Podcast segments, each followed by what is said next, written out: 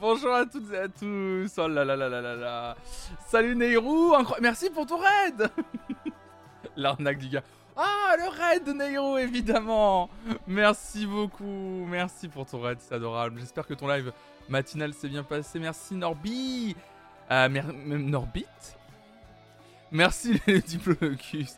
Salut Gel Douche Pizza, Chosilier de Fouf, RVQ, il y a également Chosy, Aidis. Vous êtes déjà beaucoup nombreux et nombreux ce matin. Bonjour tout le monde. Bonjour à toutes et à tous. On va parler d'actualité musicale ce matin. Il est exceptionnel mon live, je suis refaite. Oh, allez, allez là. Et, et quand. Et Nero, t'as pas l'impression que quand tu pars en live, euh, tout est possible? Alors, elle est sympa, Angèle. J'ai pas croisé. Oui, oui, bah. Elle est sympa, Angèle. Oui, oui, elle est, c'est une crème. Elle est, très gentille. Elle est très gentille. Sur scène, hein, elle est très gentille. Euh, vraiment. Incroyable personne, évidemment. Donc, oui, oui, oui. Oui, j'espère que vous allez bien en ce jeudi 19 mai 2022. Effectivement, hier soir, j'ai été, euh, j'étais au concert de Angèle à Nantes. Et, et c'était bien mortel, quoi. Drop first try, une monture à 2% de chance, c'est ouf, là je m'en rappelle pas. Oh là là là là, elle est là, pro gamer. Oh les pros là, les pros, les pros du gaming. et, là c'est comme ça que ça sourit là, tac tac tac tac là.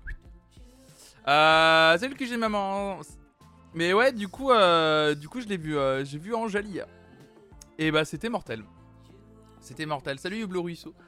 C'était vraiment trop bien en vrai. Hein. quel, excusez-moi, mais quel artiste. Enfin, J'étais là, euh, le show, euh, la mise en scène, euh, les couvrets, les chansons. Et donc elle démarre, elle, enchaîne 4-5 chansons où elle a, donc elle a des danseurs sur scène. Et elle chante 4-5 chansons où elle enchaîne des chansons.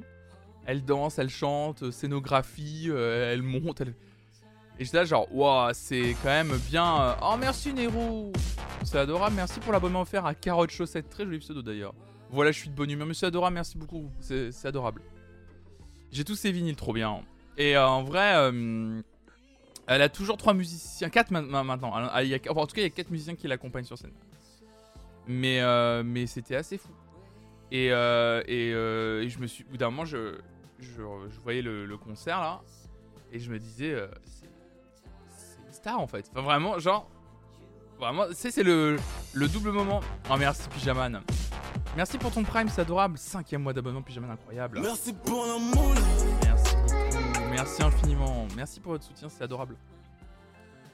Euh, salut Gaël. Et euh, ouais, non, effectivement, euh, j'ai eu un truc à un moment donné, ça, le, train qui le train de la hype qui approche, let's go Mais ouais, je me suis il y a eu le, demi-moment où je me suis dit, c'est une star en fait. Enfin, vraiment, je voyais les gens connaître les chansons par cœur je voyais euh, une, une, artiste euh, à, à, fond et tout sur scène. Enfin, vraiment, il y a eu un, un, truc assez fort dans la salle, je trouve. Et, euh, et ouais, non, c'est une star en fait, Angèle. Ça y est, c'est bon en fait. C'est mieux que la patte patrouille. Ah oui D'ailleurs, je veux. Bah, j'ai quelque chose à vous raconter là-dessus d'ailleurs. J'ai quelque chose à vous raconter. Parce que du coup, donc j'arrive à l'entrée de. J'arrive à l'entrée du, du, Zénith.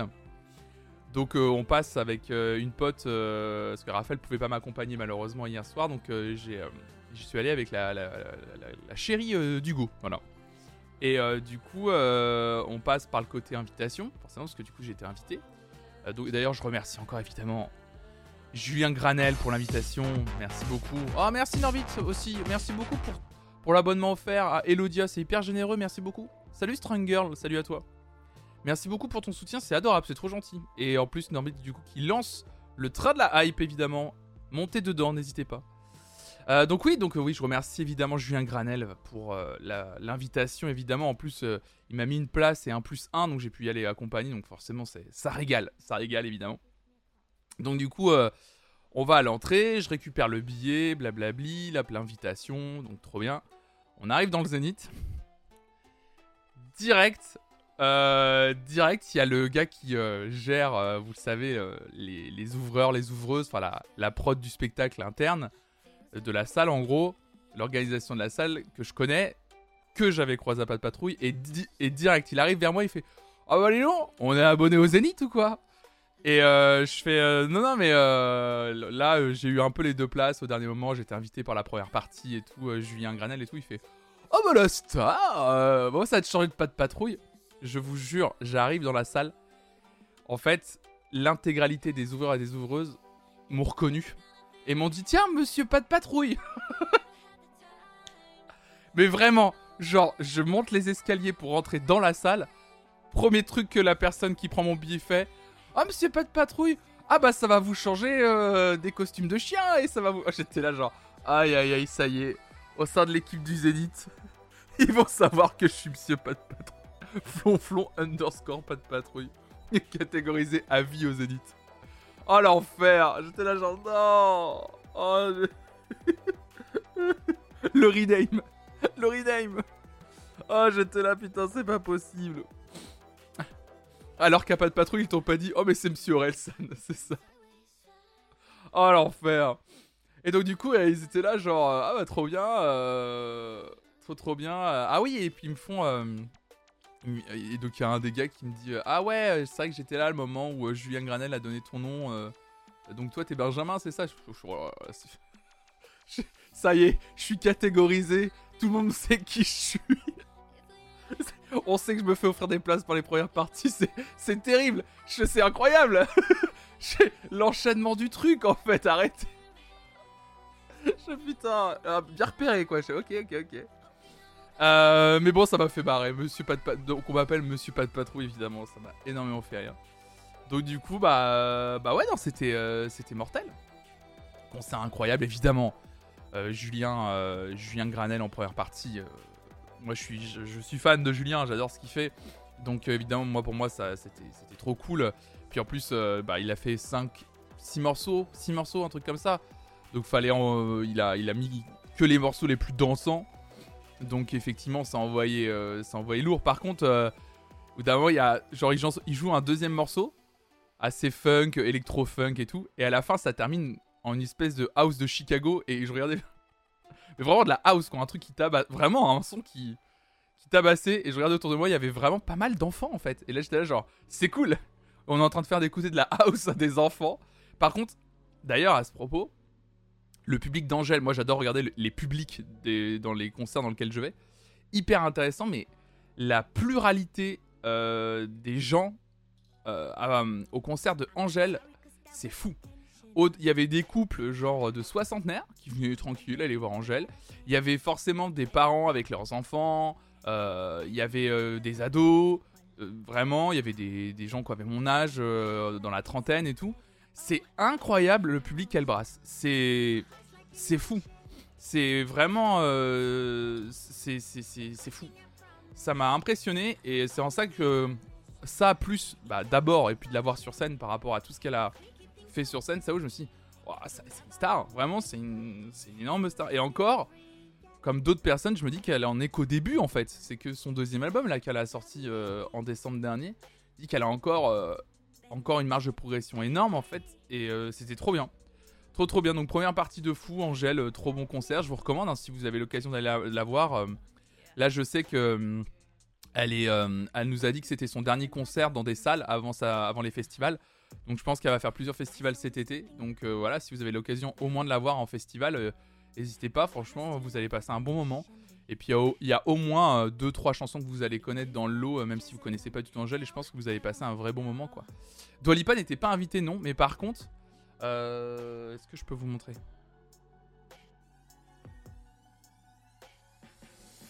Alors attendez, je vais essayer de vous montrer un truc.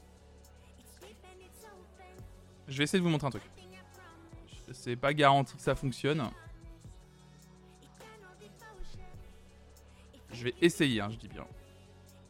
Oui, nous, on avait prévu d'y aller en couple en 2019 et au final, ma belle-sœur avec ses enfants avait pris des places aussi. Au final, j'étais aussi fan que ma nièce à l'époque. Ah Moi, j'ai adoré au bout d'un moment. Donc, j'étais avec ma pote. Et euh, il y avait, euh, je sais pas, euh, deux gamines qui devaient avoir 11-12 ans qui étaient dans les escaliers à côté de nous.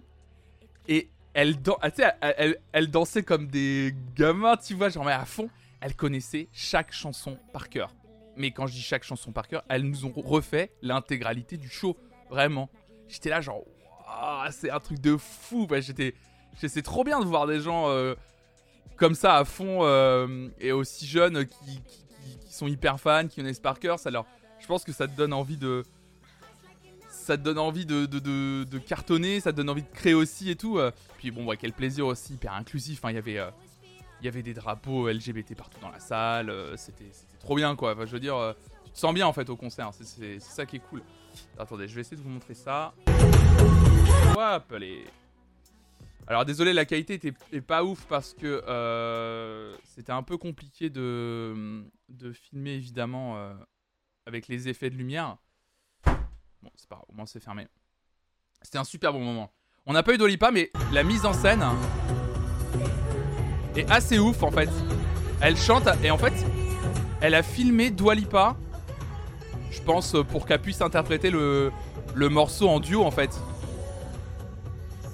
Et donc du coup dans le Zénith, euh, bah t'as Dwalipa en, en géant en fait.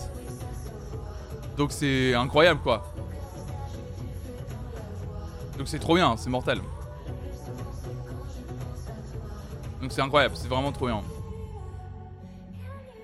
Trop trop bien, incroyable. Ça marche trop bien. Quel morceau en plus. Ouais, je sais que Dolipa, du coup, quand elle chante le morceau sur scène, c'est l'inverse. Du coup, c'est Angèle, du coup, qui euh, qui, euh, qui apparaît euh, sur scène. C'est assez fou. Et elle a fait pareil quand elle a chanté Démon en en rappel. pareil, Damso apparaît. Damso apparaît à l'écran en géant comme ça pour interpréter le morceau avec elle entre guillemets. Duo virtuel évidemment. Le Dems, bien sûr. mais c'est trop trop bien. Enfin, vraiment, c'est c'est un, c'était un bon concert. Je pensais, enfin, c'était un peu une surprise pour moi parce que je pensais pas y aller. Euh, c'était, assez incertain. Mais du coup, euh, bonne, bonne surprise que d'aller à ce, concert. Donc, euh, trop bien. elle a interprété. D'ailleurs, ouais, c'est marrant que tu parles de Romeo Elvis. du coup, elle a chanté le chanson, elle a, chanté le morceau Tout oublié. Euh, donc qui est en duo avec son frère. Sauf qu'elle fait pas apparaître son frère, elle fait une sorte de karaoké. Elle fait apparaître les paroles du refrain. Et, euh, mais par contre, on entend la voix de son frère, quand même. Au moment où elle dit allez chanter avec moi. Et en fait, c'est plutôt un karaoké qui apparaît, c'est pas, son frère n'apparaît pas. Et puis à la fin, par contre, du morceau, elle dit euh, un big up pour mon frère, etc. Alors là, c'est le seul moment où, euh, titre personnel, je suis désolé, Angèle, hein, mais je peux pas applaudir, évidemment. Donc, euh, donc voilà. Euh, mais non, elle, faisait pas apparaître son frère, non. Je pense pas. Euh, je pense qu'elle l'aurait pas fait apparaître. Elle, peut pas chanter cette chanson sans enlever son couplet. Mais je pense pas qu'elle va aller jusqu'à le faire apparaître quand même sur, la, scène, évidemment. Enfin, en tout cas, comme Dua Lipa ou, ou Damso. Mais, euh, mais ouais, non, sinon c'était un super concert. C'était un très bon concert. Il y a quand même des morceaux qui sont assez incroyables dans sa, dans sa discographie. C'est fou, puis la mise en scène est cool. Enfin, vraiment, ça, fonctionne hyper bien. Euh, trop, trop bien. Et euh, ouais, ce que je voulais dire tout à l'heure. ce que je voulais dire tout à l'heure, excusez-moi, je fais juste mon café. ce que je voulais dire tout à l'heure, c'est par contre, il y a un truc qui. Du coup, maintenant, ça me choque énormément. Il y avait quand même un public qui était énormément jeune. Il y avait vraiment des jeunes enfants. Il y avait peut-être des 8-9 ans hein, dans la salle.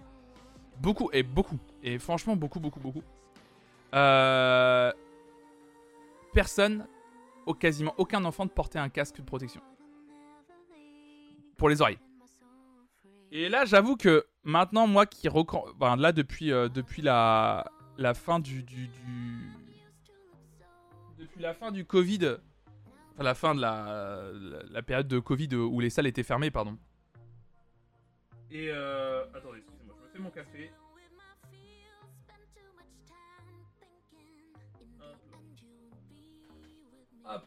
Depuis la fin euh, de la période euh, Covid avec les salles fermées, etc., et que moi, en tout cas, je prends les, j'ai repris les concerts et puis même depuis aussi mon achat de bouchons.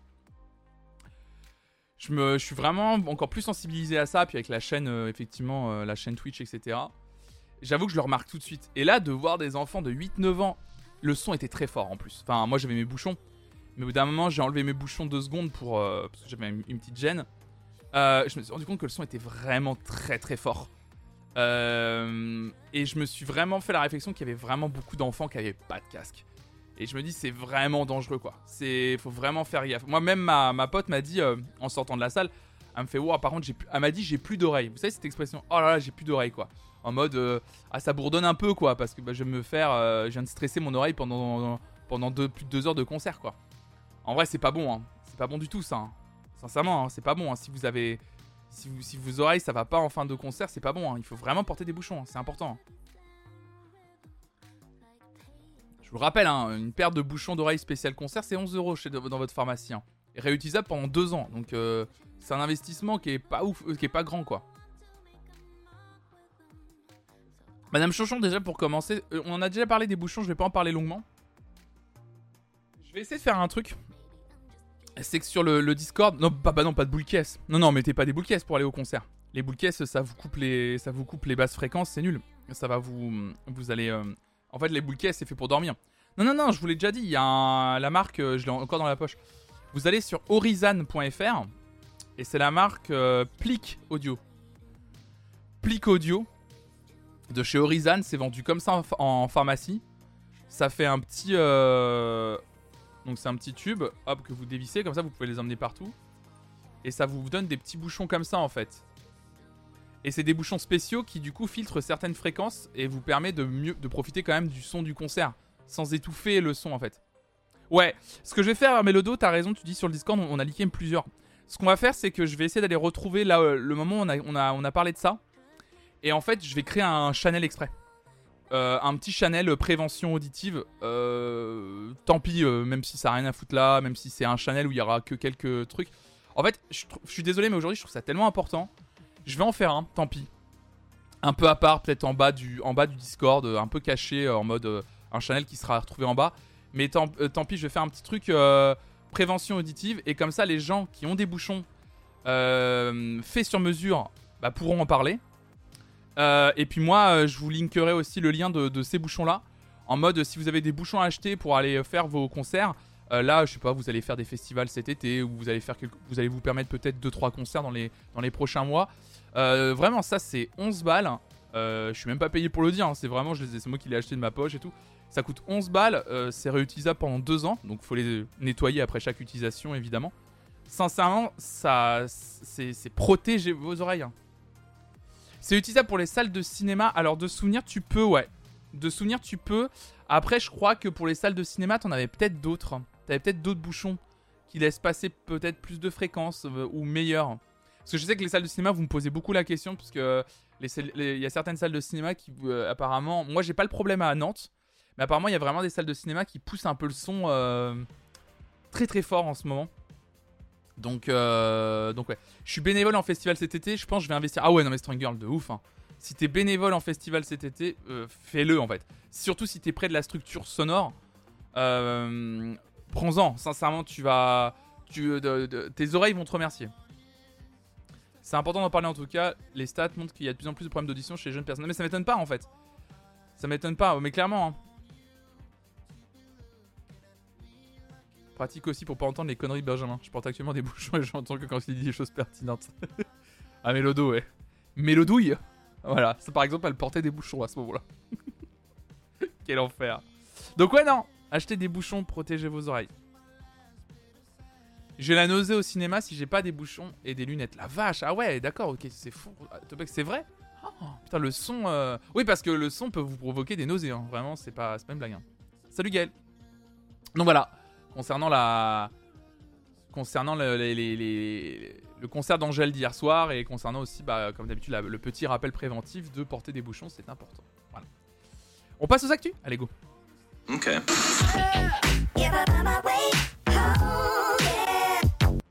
Bon, comme on a parlé de l'Eurovision sur cette chaîne, évidemment, euh, je continue à vous en parler à travers les, quelques articles qui sont euh, publiés. Je vous parle rapidement de cette info, hein. on va pas, va pas y passer la nuit, mais bon voilà. Euh, apparemment, 6 pays sont soupçonnés de triche par l'organisation. L'Union européenne de radio-télévision affirme avoir calculé un résultat de remplacement pour les 6 pays soupçonnés de manipulation. Aïe aïe aïe aïe aïe aïe aïe. Ce samedi 17 mai, l'Eurovision a vu l'Ukraine, hein, vous le savez, remporter pour la troisième fois le concours, en signant au passage un record historique de points accordés par le public, à savoir 439. Et alors que le groupe Kalush Orchestra, qui a marqué la soirée avec sa chanson phare Stéphania, tente de récolter le plus de fonds possible pour soutenir le peuple ukrainien, en allant jusqu'à mettre son trophée aux enchères d'ailleurs. Des soupçons de triche visant 6 pays participants viennent d'être révélés. Un communiqué de l'Union européenne de radio-télévision, qui supervise l'organisation de l'Eurovision, fait état de certaines irrégularités dans le schéma de vote des résultats de 6 pays, à savoir l'Azerbaïdjan, la Géorgie, le Monténégro, la Pologne, Saint-Marin et la Roumanie. Euh, L'UER prend très au sérieux toute tentative présumée de manipulation du vote au concours Eurovision de la chanson, peut-on également lire. Aucun détail n'est donné sur les éléments à l'origine de ces soupçons par l'UER, qui affirme avoir calculé un résultat de remplacement pour chaque pays concerné. Lors de la deuxième demi-finale de la finale, euh, c'est ça? Lors de la deuxième demi-finale et de la finale, pardon, les deux, excusez-moi, pardon. Une annonce étonnante qui a fait réagir la délégation roumaine. Celle-ci s'indigne que son vote principal ait été calculé de manière non transparente. Ça, par contre, on en avait déjà parlé, effectivement. Ils ne comprenaient pas pourquoi, lors de la finale, leur vote avait été. Euh... Je comprends pas comment c'est encore un bail l'Eurovision. L'Eurovision, c'est hyper populaire. Hein. L'Eurovision, c'est encore euh, très populaire. Alors, euh, l'Eurovision a encore fait euh, beaucoup de téléspectateurs en France, mais en Europe, elle est très populaire. elle permet très souvent encore à des artistes de, d'être révélés, si ce n'est au, si ce n'est au niveau international, en tout cas au niveau national. L'Eurovision permet aussi un élan touristique dans la ville dans laquelle est accueilli l'Eurovision. On l'a vu avec, avec Sigrid qui était à Turin, donc c'est une personne de la communauté, un Sigridel, qu'on a appelé euh, samedi soir, le soir de l'Eurovision, et qui nous a expliqué évidemment qu'il y avait tout un village qui était installé. Euh, et comme il y a les deux demi-finales, plus la finale, et que ça dure sur quasiment une semaine, l'Eurovision, quand ça, s'installe dans, un, dans une salle, dans une ville, euh, bah, il y a tout un village qui, s'installe autour, il y a beaucoup de touristes de l'Europe entière qui viennent. c'est un, très gros truc, hein, l'Eurovision. C'est un très gros événement musical, mine de rien. Et puis en plus, il y a eu un regain d'intérêt avec les groupes euh, dernièrement qui ont participé. L'année dernière, ça a été une très grosse édition, notamment avec le groupe Maneskin, évidemment, on en a déjà parlé de ça.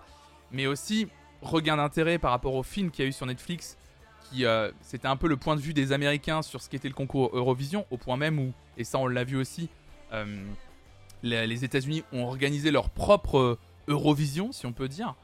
Donc, donc non, c'est il y a un gros, euh, il y a un gros intérêt l'Eurovision. Il y a un très gros intérêt. Alors il y a des pertes d'intérêt un peu. C'est même pas en termes de période, c'est plus. Bah, il y a des années plus faibles que d'autres parce que bon, bah, les, morceaux sont moins porteurs, sont moins forts. Il y a des. Il y, a y moins de personnalités qui se détachent au sein des participantes et des participants. Mais l'Eurovision, c'est un gros truc. Hein. C'est un gros concours de la chanson. C'est énorme. Vous vous rendez compte C'est quand même. Euh, quand même 40 pays euh, qui s'affrontent autour d'une compétition musicale c'est un gros truc l'Eurovision. C'est, et puis c'est plutôt chouette, voilà. Au-delà du côté, euh, euh, au-delà du côté euh, politique parfois qui est relou dans, dans, ce concours, je trouve que c'est un, je trouve que c'est assez cool justement comme, comme type de concours. Comment ça s'appelle? Oui, c'est le American Song Contest, ouais, effectivement, aux États-Unis, qui s'est fait le même week-end d'ailleurs.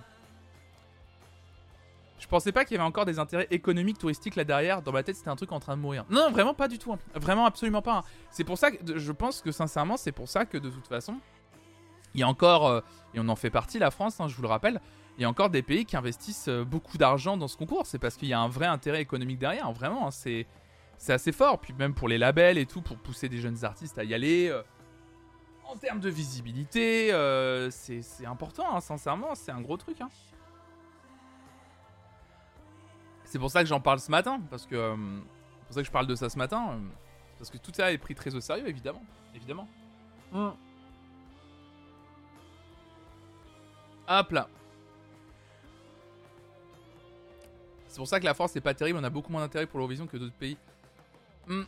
Euh, non, Tokaji, c'est pas, c'est pas que la France c'est pas terrible, c'est que euh, c'est que la France, on a, on a, analysé ça euh, parce qu'on a parlé de l'Eurovision, on, a regardé l'Eurovision sur cette chaîne samedi soir. Le replay d'ailleurs est toujours disponible, hein, si ça vous intéresse. On a, on a, fait beaucoup de commentaires annexes pour expliquer un peu le succès ou non succès de l'Eurovision et des candidats français à l'Eurovision. Et on en a reparlé lundi matin dans la matinale. En fait, le fait que les Français ne gagnent pas depuis un moment, c'est dû à plein de choses, mais c'est pas dû par rapport au fait. Il faut, faut vraiment se sortir de la tête de on ne veut pas gagner parce qu'on ne veut pas organiser. Sincèrement, je suis désolé de vous dire, c'est faux. Vraiment, c'est faux. Ça se passe pas du tout comme ça. C'est, je pense que en vrai, on adorerait euh, organiser l'Eurovision. Vraiment, hein, je, Je pense très sincèrement que c'est même tout le contraire. Je pense qu'aujourd'hui, France Télévisions adorerait euh, qu'il y a une année, ils disent Ah bah là, euh, on organise. Parce qu'en plus, du coup, France Télévisions, croyez-moi, qu'ils en feraient des caisses sur l'Eurovision si un jour c'est comme. euh, si un jour on organise. Regardez, euh, un, autre événement qui, lui, est sportif comme les JO. c'est en 2024, euh, on en parle dès 2021, on a déjà la chanson officielle, on sait déjà à quoi va ressembler Paris. Enfin, si un jour on accueille le village Eurovision à Paris, autant vous dire que ça va être. dès que ça va être fait, euh, 8 mois avant, on aura déjà les schémas, on aura déjà. On saura déjà qui va présenter, enfin, ça va être assez fou quoi. Non, vraiment, je pense qu'on a un vrai intérêt à, gagner. Le seul truc, c'est que.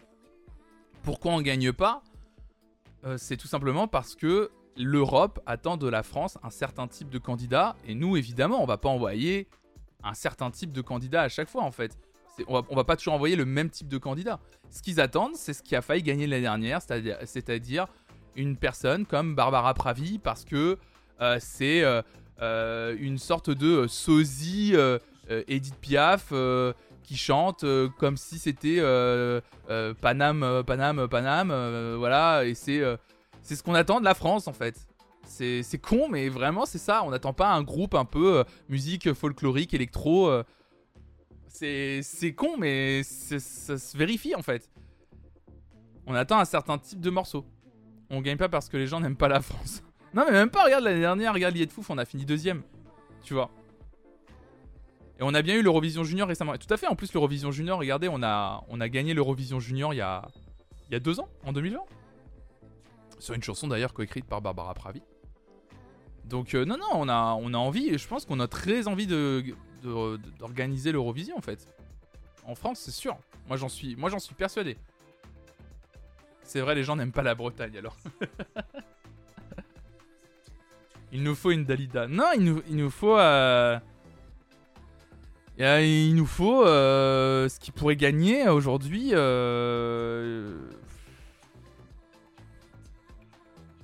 Non, mais on avait essayé d'analyser, mais peut-être Clara Luciani pourrait fonctionner. Clara Luciani pourrait fonctionner à 200% en fait. Une chanteuse française qui représente une une sorte l'élégance à la française. Vous voyez le genre. En fait, c'est ça en fait. C'est mais c'est en fait c'est jouer les, clichés à 200% en fait. C'est ça qu'on a que les gens attendent. Mais de pas que de notre pays hein.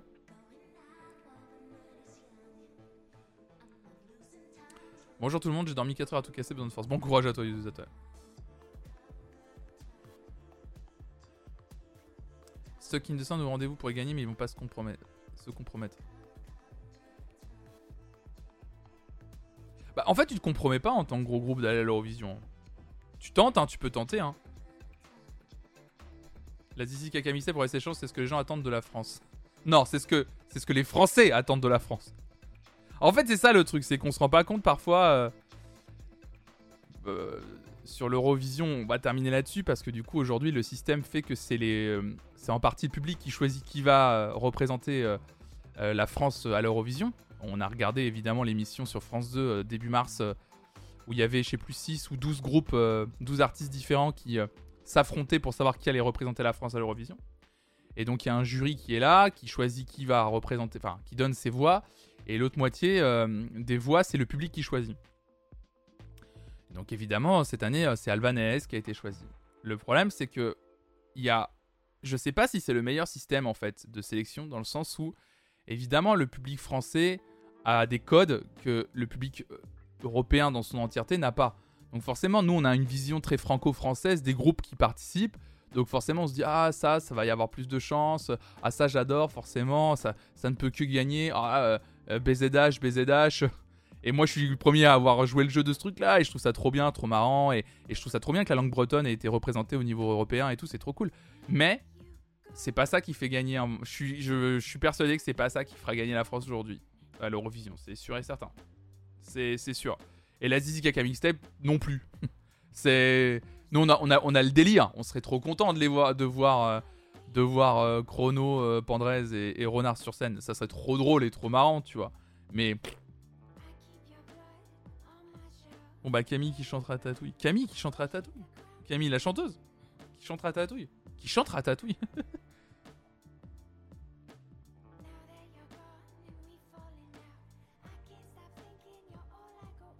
Pipo Lapi à l'Eurovision, cette vision de dinguerie. Mais moi je veux Évidemment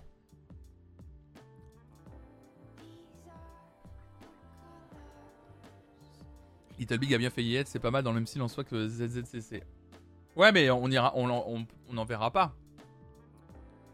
Après cette année, vu le contexte, peu d'artistes auraient eu leur chance. Évidemment. De toute façon, cette année, la victoire était pour l'Ukraine. Quoi qu'il arrive. C'était sûr. Il avait pas de. Il n'y avait pas d'autre solution possible.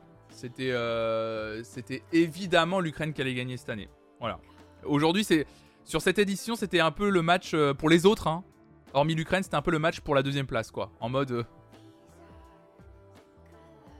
la musique est pas mal utilisée sur TikTok, moi je dis y a moyen. Ouais, mais autant utiliser que le, candidat du Royaume-Uni de cette année, parce que c'est là-dessus aussi que le Royaume-Uni a vachement joué cette année.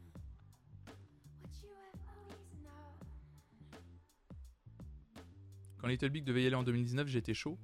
Et puis Covid, et puis ils ont eu leur revenu. Il devait y aller, Little Big? Je me souviens même pas.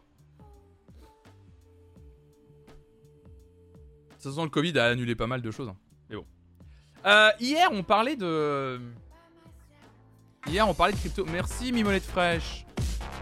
Merci beaucoup pour ton cinquième mois d'abonnement. C'est adorable. Merci infiniment.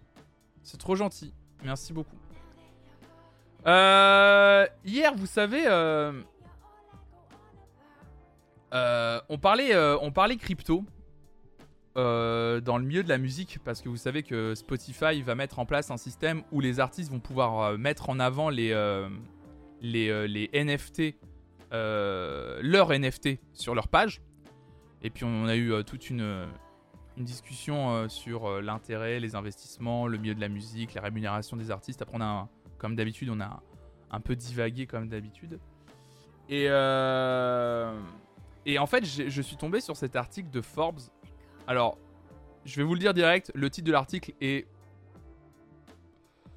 me casse les couilles. Je vais pas dire, je vais, pas prendre de, pincettes parce que vraiment c'est tout le titre moi qui me, c'est le red flag du macronisme. Enfin, vous allez comprendre. Mais par contre, c'est chiant en fait que ce soit présenté comme ça. Mais je comprends, hein, c'est Forbes, il faut le présenter comme ça parce que c'est comme ça qu'on parle aujourd'hui et tout. Et pourtant, en fait, ce qui est raconté dedans, je trouve, donne une vision de ce pourquoi certaines personnes croient dans les cryptos et dans les NFT dans, le milieu de l'industrie musicale. Vous allez comprendre. Donc vous allez voir, euh, Web3, alors, il quitte tout pour tenter de disrupter l'industrie musicale. Voilà, c'est quand je vous disais que c'était un titre qui moi ne me plaisait pas absolument et, euh, euh, et, vraiment quand j'ai vu le titre au début, j'allais pas, j'étais prêt à ne pas lire l'article puis je me suis dit bon, je vais quand même voir parce que je sais que ça va parler euh, du monde de la blockchain, etc. Donc euh, j'ai quand même bien envie de, de, euh, de lire l'article pour savoir ce qui en était dit. Mais l'article est, est, plutôt pas mal.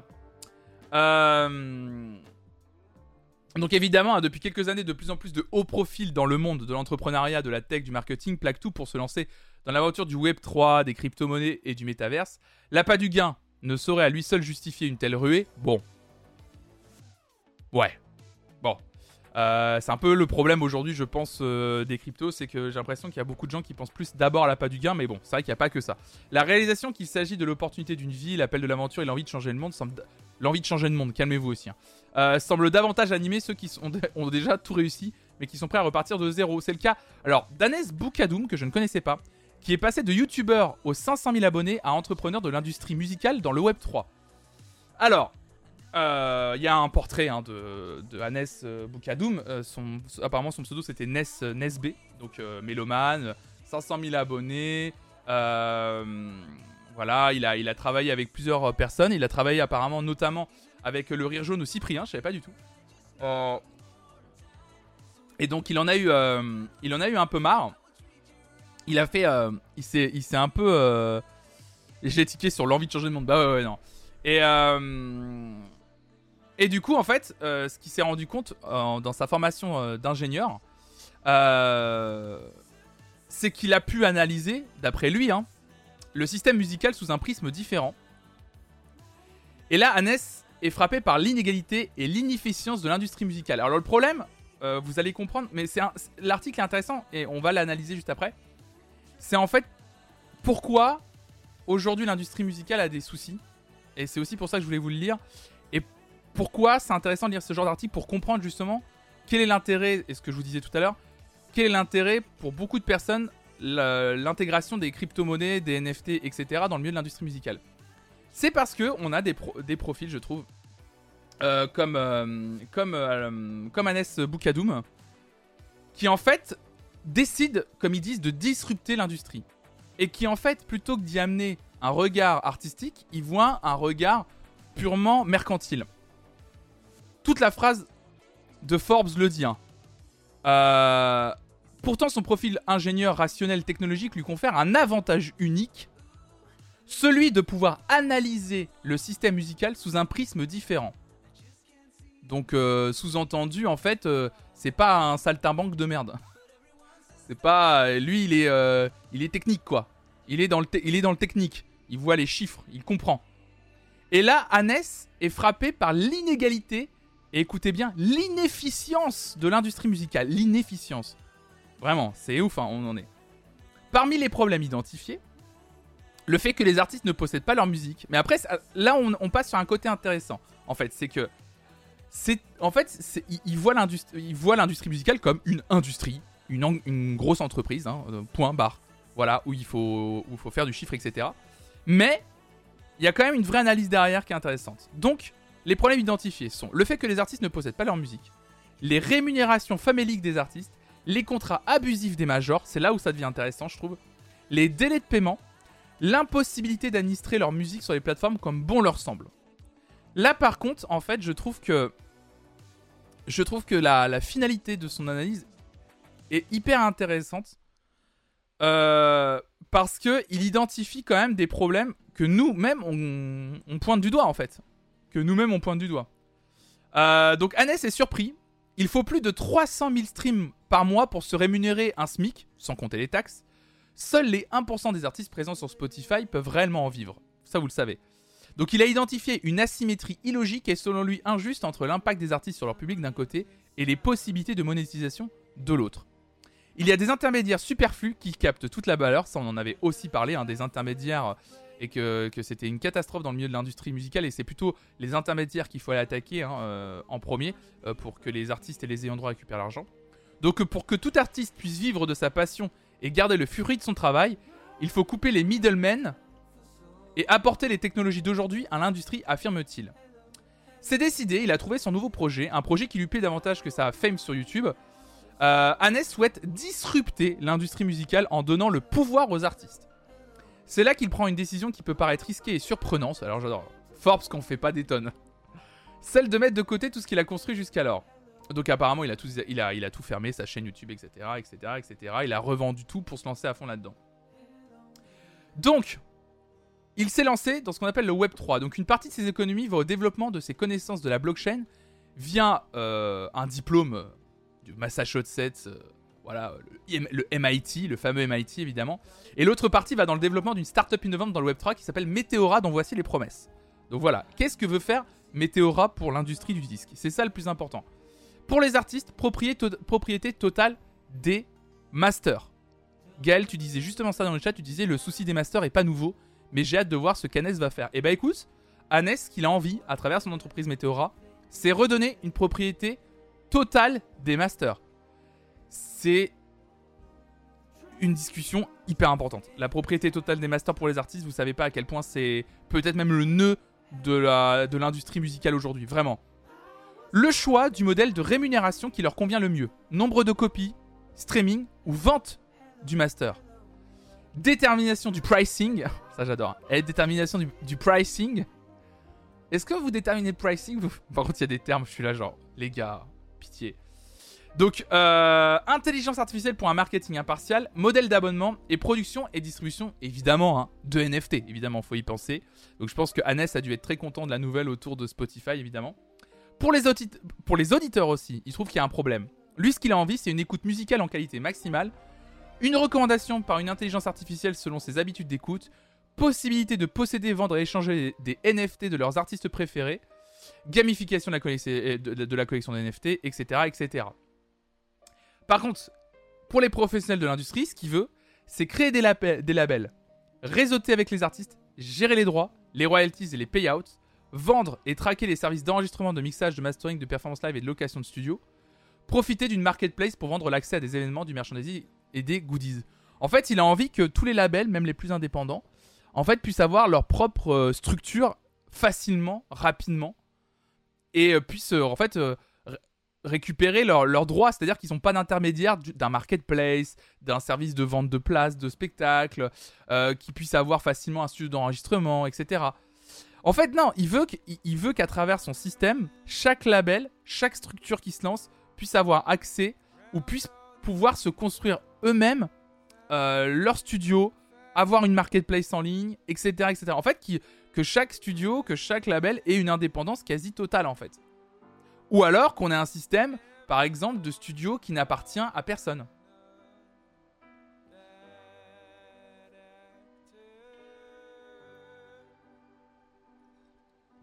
Il veut créer la CGT, donc c'est un peu ça. Donc en fait c'est ça, c'est que exit les Spotify, les Deezer, les Rarible et autres OpenSea, Meteora prétend être l'outil unique qui va enfin apporter des solutions techniques aux artistes, aux auditeurs et aux professionnels évidemment. En fait, à travers sa plateforme, il a envie que tout soit disponible sur Meteora. Le système euh, d'écoute en streaming, le système de vente de NFT, le système de vente de spectacles, ah le système de vente de merch, en fait, qui est tout sur son site. Qu'en fait, on réunisse euh, tout sur son site internet. Alors, cela valait-il le coup pour Annès de supprimer sa chaîne YouTube, d'arrêter sa carrière d'ingénieur et de tout plaquer pour tenter de révolutionner l'industrie musicale? L'avenir nous le dira, nous dit Forbes. Alors, c'est intéressant. C'est quand même une vision. Alors, est-ce qu'il y a une couille? Elle est où la douille? C'est ça. Moi, c'est la... c'est la seule question que je me pose. Parce que je suis là, genre. Elle est où la douille? Parce que dans l'idée, dans l'idois, dans l'idouet, dans l'idois. Dans l'idée, dans l'idois. Est-ce que je vois mon doigt? Je dis dans l'idois. Dans l'idée, c'est très bien. Voilà. Sur le papier, c'est plutôt bien. Euh, mais la, question, c'est comment fonctionne Meteora comment la plateforme se rémunère, comment Annès se rémunère dans l'histoire, comment tu fais tourner une structure aussi ambitieuse que celle-ci. Comment ça fonctionne? Parce qu'il y a bien quelqu'un qui doit payer à un moment. Donc est-ce que c'est le, le label indépendant qui doit payer un, des slots, un marketplace à Meteora Est-ce que en tant qu'auditeur, va falloir qu'on paye un abonnement? Combien? La belle promesse de la blockchain, c'est que c'est décentralisé, mais à la fin, on a toujours besoin de centralisation. C'est exactement ça carence en fait c'est que son idée est cool, mais à la base, il y a quand même une histoire de, centralisation qui est évidente en fait, qui est là. Il y a. Du coup, c'est ça en fait. Il y a, quand même un truc où euh, c'est sur une plateforme bien précise euh, qu'on passe. Euh. puis on paye quoi? L'abonnement, faut le payer en, faut le payer en, monnaie virtuelle? Faut. Comment ça fonctionne tout ça du coup? Comment il rétribue l'argent le parallèle avec la CGT bon, la loi doit rentrer en jeu. c'est ça, ouais. En tout cas, il y a des gens qui cherchent des solutions. Mais euh, je dirais un peu tout le monde paiera l'utilisateur comme le musicien. C'est que à travers l'article, c'est ce que je comprends. C'est-à-dire qu'autant tous les partis s'y retrouvent, mais j'ai l'impression que tous les partis sont également impliqués à un moment donné. Comme dirait Monsieur Jérôme, évidemment de Nowtech, le business model derrière, c'est quoi? C'est ça. Mais il faut toujours se poser la question. L'idée, elle est cool. Et je trouve que je voulais vous lire cet article pour vous montrer à quel point, évidemment, on parle beaucoup des NFT, évidemment. Moi, je, suis pas, je suis loin d'être un pro NFT, hein, euh, vous le savez.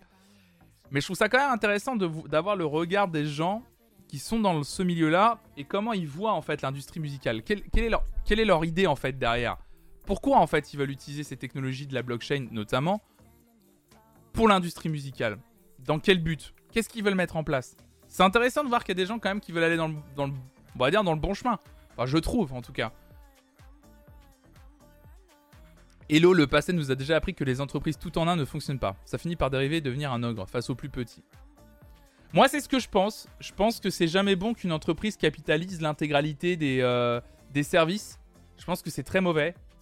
Euh, je pense que je pense que c'est pas bon. La preuve, hein, et en plus, euh, il y a quand même. Euh, puis c'est interdit. enfin, il y a au d'un moment, quand une entreprise centralise trop de services et trop grosse, elle finit par être. Euh, comment on dit déjà C'est pas démembré, c'est. c'est arrivé pour Microsoft. elle est. merde. Non, c'est pas un trust. tu sais, en gros, on l'éclate quoi. On l'éclate en plusieurs entreprises. On finit par la, on la démantèle, voilà, exactement. C'est ça. On démantèle l'entreprise. Euh, une entreprise qui a trop de monopole, on la démantèle, ouais. Une entreprise qui a trop de monopole, on finit par la démanteler. C'est ce qui est, en cours. hein. Il y, a un- énorme procès en cours pour savoir est-ce qu'on va peut-être démanteler, euh, on va pas démanteler Google. hein. Parce qu'il y a trop de, ils centralisent trop, trop de services, trop, trop de pouvoir. Bah déjà, s'il arrive à devenir un OG, je serais surpris parce que j'ai des doutes sur le fait que les gens le laissent changer le marché des masters sans rien faire. Le marché des masters, c'est un vrai, euh, c'est le nœud du problème. hein. C'est vraiment, euh, c'est vraiment là-dessus que la plupart des artistes gueulent. hein. Et c'est la plupart des artistes qui signent leurs premiers contrats, c'est là-dessus qu'on les douille. hein. Kanye West s'était euh, prononcé là-dessus. Kanye West, il avait fait toute une série de tweets qui avait fait beaucoup parler il y a 3 ans, où il avait montré les contrats de 60-70 pages qu'il avait signés avec Universal à l'époque, qui disait en gros qu'il n'était pas propriétaire de ses masters et qu'il voulait récupérer les masters en fait, euh, et que c'était là-dessus lui qu'il voulait jouer, en disant je veux récupérer mes masters. Et il avait fait leaker tout le contrat, il avait... Il avait vraiment euh, scanné tout le contrat, il avait mis tout le contrat en ligne. Pour montrer à quel point, euh, en fait, c'était la douille en fait. C'était un truc d'avocat en fait. Non, c'est Taylor Swift, Pyjaman, c'est pas Britney. Tu dis c'est pas Britney qui s'est fait douiller aussi à tout réenregistrer ou c'est autre chose C'est Taylor Swift. C'est ça. Sur ses six premiers disques, euh, les masters ne lui appartiennent pas et elle ne pourra jamais les récupérer. Donc du coup, elle a, décidé de réenregistrer ses premiers albums pour avoir euh, le contrôle sur les masters du réenregistrement et pas du premier euh, et pas du premier enregistrement qu'elle a fait il y a peut-être une dizaine d'années quoi. Ouais, c'est un pacte faustien. Ah oui, tu vends ton âme au diable. hein. Vraiment. L'industrie du disque, surtout ce grosse major, euh, c'est la douille. hein. C'est la méga douille. C'est terrible. hein. Les histoires qu'il y a autour du, de l'industrie et des, et des, et des, euh, et des, des- contrats signés, c'est un, un délire. hein. Bon. Le scénar de Phantom of Paradise. Ouais, de ouf. Ouais, c'est un peu ça, hein. Bah, c'est ce que ce film est ex- exceptionnel pour ce qu'il raconte, surtout sur l'époque, euh, à l'époque à laquelle il, il a été fait, en fait. Allez voir ce film d'ailleurs, exceptionnel, évidemment.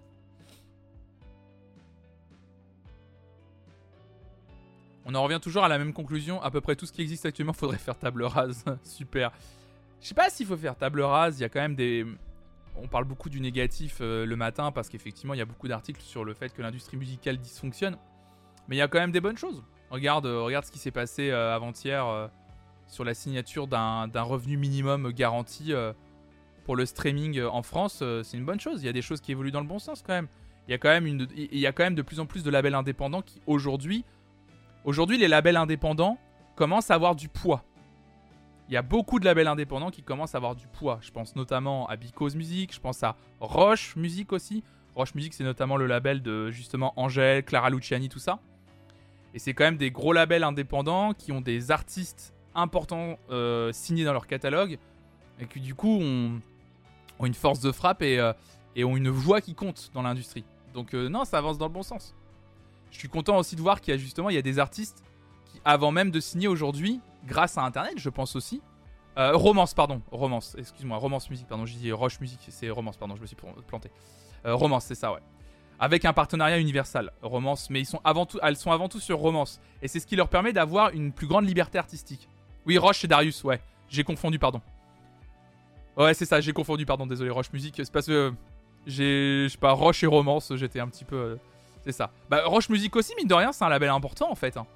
Roche Music, c'est un label indépendant important. Dans, alors, plus de niche, mais Roche Music est un label euh, de musique, on va dire, euh, électronique assez important hein, quand même. hein. Avec les Darius, les Double, etc. C'est euh, c'est quand même un label important. Les Headbanger Records aussi.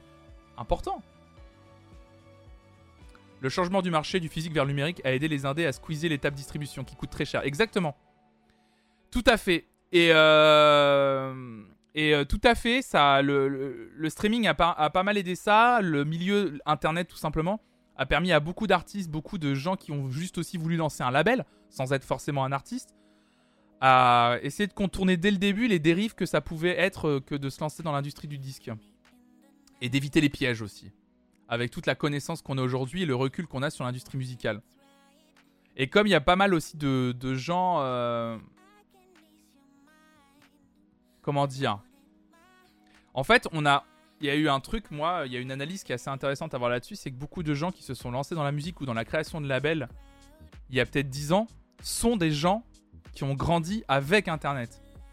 Donc ils ont la culture Internet, ils ont les connaissances apportées par Internet. Donc ils ont vu les douilles venir et surtout ils ont su utiliser les outils avec lesquels ils ont grandi, évidemment. Sauf que l'industrie du disque, lui, il est vieux. Et le problème c'est qu'il y a encore des gens qui sont dans l'industrie du disque aujourd'hui.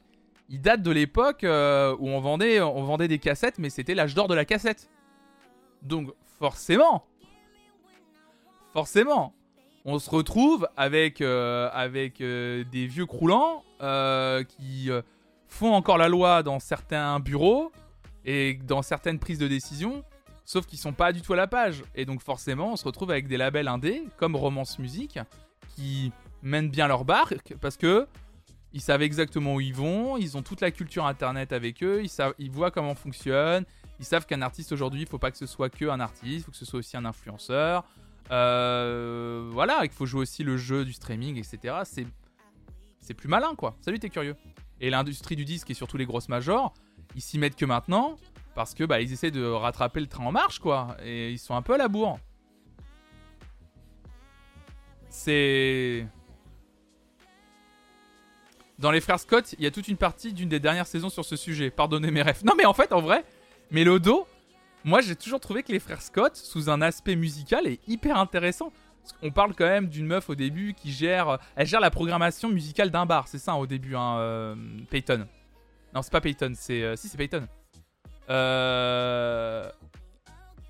Et, et, après, ouais, c'est ça, exactement. Pas sur le stream, mais sur le rapport de force entre major et artiste, c'est ça. Et après, elle devient, Peyton, elle devient patron de label, de souvenir. Et il y a tout un, je me souviens qu'il y a tout un truc avec une jeune artiste qui est pas signée, qui est signée. Excusez-moi, j'ai pas regardé les frères Scott depuis très longtemps. Et puis en plus, je regardais euh, pas tous les épisodes parce que c'était avec ma, ma, ma soeur. Mais euh, on peut se mettre le générique des frères Scott.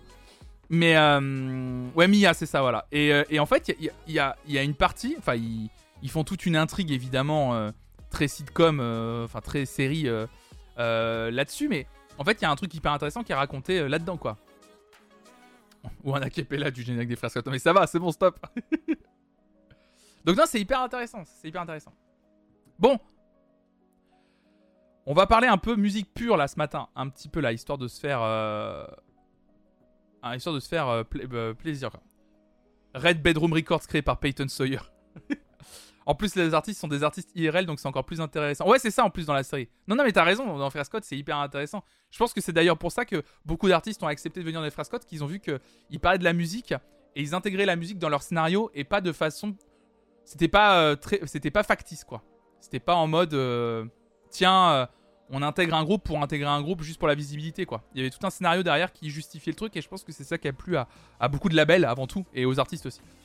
Linking Park, allez en parlant de groupe et d'artistes qui rééditent Minutes to Midnight avec 4 titres bonus, mesdames et messieurs. Et oui, Linking Park a réédité numériquement son album Minutes to Midnight pour son 15e anniversaire. Et oui, déjà. En plus des chansons normales de l'album, cette nouvelle version comprend un mélange des pistes bonus que l'on retrouve sur les éditions japonaises et iTunes. Les nouveaux titres sont No Roads Left, Across the Line, Giving Up et What I've Done. Un remix d'ailleurs. Minutes to Midnight a été certifié 5 fois platine. Par ailleurs, Linkin Park a récemment promis de communiquer davantage avec ses fans sous la forme d'une newsletter intitulée Notes from the Band qui sera publiée tous les mois. Voilà, 15 ans, hein, Minutes to Midnight. Hein. C'est bah, cadeau, hein. Cadeau, euh, cadeau. Alors effectivement, pour les gens qui savent pas forcément, euh, bon, euh, vous connaissez probablement le délire des éditions japonaises hein, des mais c'est vrai qu'il y a une époque, iTunes, quand iTunes était à son pic, iTunes proposait aussi des éditions d'albums exceptionnelles, c'est-à-dire qu'il y avait des éditions iTunes d'albums avec des chansons bonus. Et c'est vrai que il y a beaucoup d'albums dont les chansons bonus proposées sur iTunes à l'époque sont perdues et qui petit à petit sont enfin mis en ligne sur Spotify, Deezer, etc. Et donc c'est plutôt cool de voir ça. Donc là c'est une réédition, on va pas se mentir, c'est une réédition pour les 15 ans de Minutes Midnight. Réédition un peu feignante. voilà, je pense que c'est surtout pour enfin donner accès aux gens aux morceaux qui étaient disponibles à l'époque sur iTunes et qu'ils n'ont pas forcément l'occasion d'y avoir accès aujourd'hui. donc c'est plutôt cool, c'est plutôt chouette, plutôt chouette pour les fans de Linkin Park évidemment de pouvoir retrouver, de pouvoir retrouver cet album Minutes to Midnight. Puis elles sont souvent accessibles aussi sur YouTube maintenant, évidemment. Euh, tous ces morceaux maintenant sont à peu près disponibles, euh, évidemment, euh, sur, sur Spotify. On écoute un morceau de Linkin Park, ça vous dit ce matin Salut Cléopande. Justement, on va écouter l'un des morceaux inédits, enfin de l'édition, de la réédition de Minutes to Midnight. On va écouter le morceau intitulé No Roads Left, issu de Minutes to Midnight, l'un des morceaux inédits de l'époque.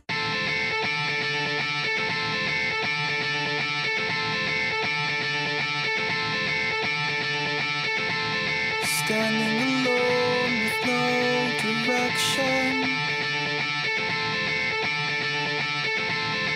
How did I fall so far behind? Why am I searching for? perfection. Knowing it's something I won't find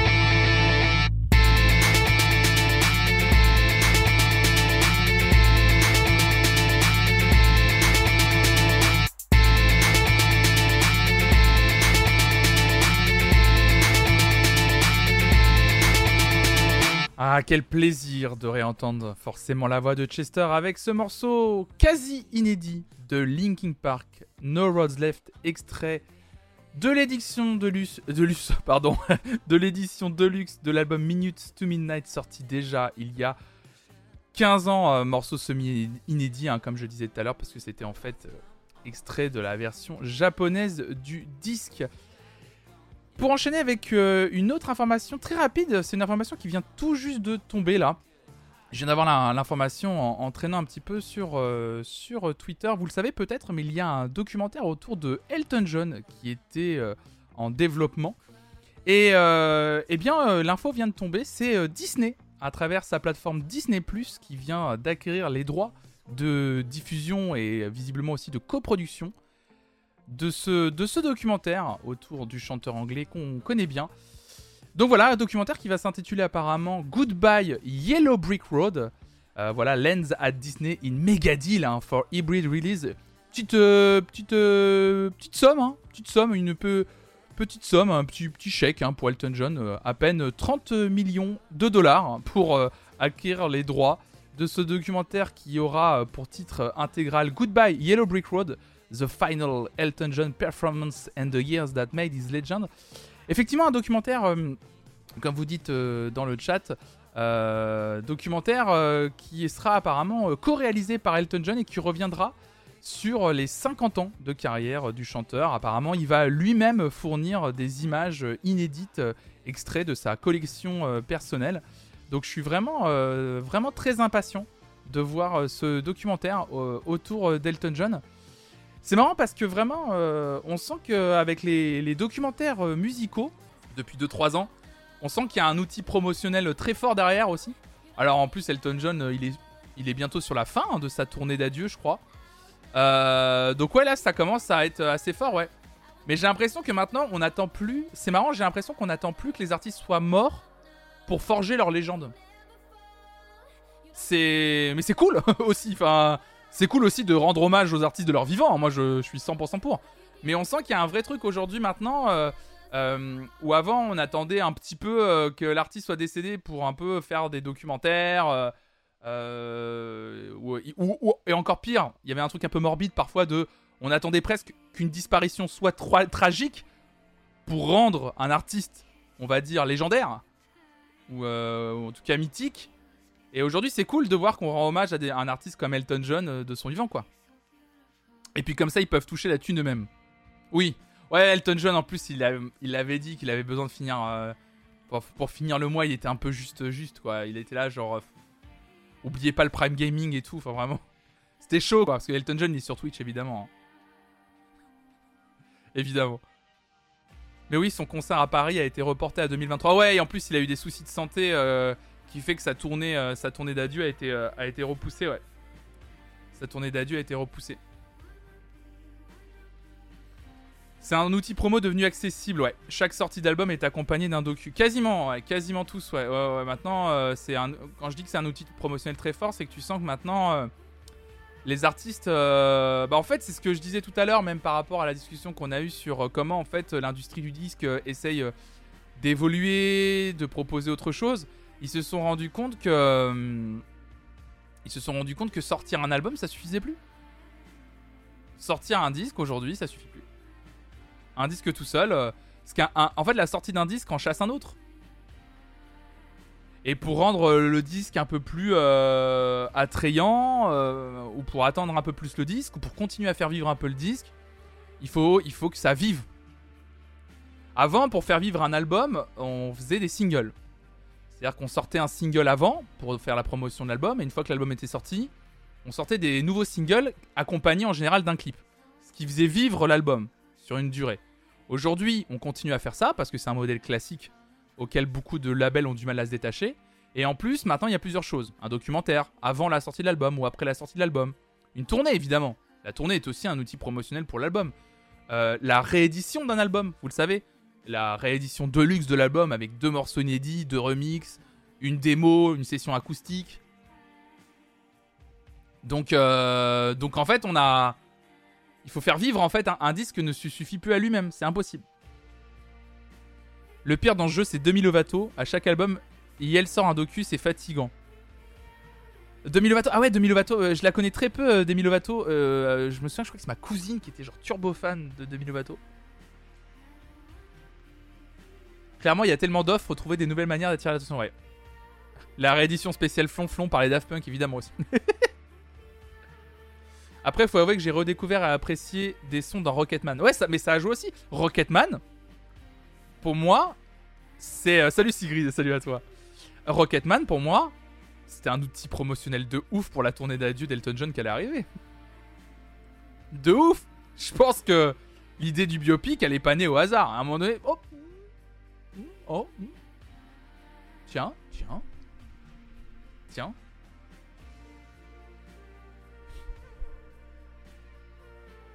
Rocketman est bien, hein. c'est pas un mauvais film. Hein. C'est pas un mauvais film, il est plutôt pas mal, la performance euh, est assez, assez folle. Mais après, Rocketman, euh, moi je trouve que ça fait quand même un peu film d'outils promotionnels. Je...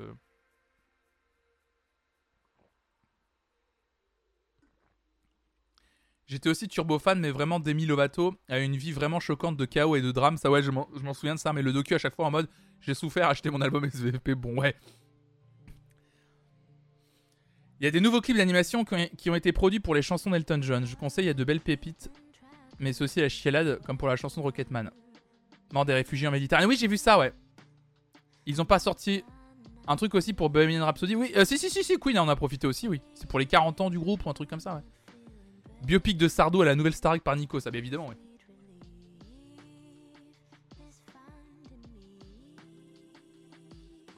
Elton John, ce qui lui a redonné une deuxième carrière, c'est un album qui est sorti, je vous en avais déjà parlé. Un excellent album. euh, Bah d'ailleurs, euh, c'est marrant parce que Elton John, euh, il a pu compter deux fois sur ce duo australien qui s'appelle Pno. Bah du coup, vous connaissez un peu plus. Bah c'est marrant parce que Pno, du coup, aujourd'hui, vous les connaissez un peu plus. Euh, Puisque du coup, c'est eux qui sont derrière le remix. euh, euh, le remix Call Art avec euh, Dua Lipa. C'est eux qui ont, qui ont créé ce morceau. Qui ont créé cette espèce de morceau hybride euh, fait de plusieurs morceaux. Et Pno, ils avaient déjà sorti. Alors j'essaie de retrouver le disque, mais je le trouve pas. Il a été supprimé de- des plateformes de streaming?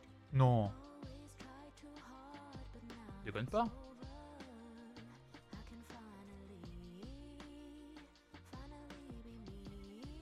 Non, c'est ça, il est là, il est là, il est là, il est là. S'il y a bien un disque que je peux vous recommander, euh, attendez, je vais essayer de vous le faire apparaître. Tac. Attendez, je vous fais apparaître le, le, le, truc, si ça veut bien. Il y a une émission de Trax là-dessus très intéressante. Sur euh, Elton John?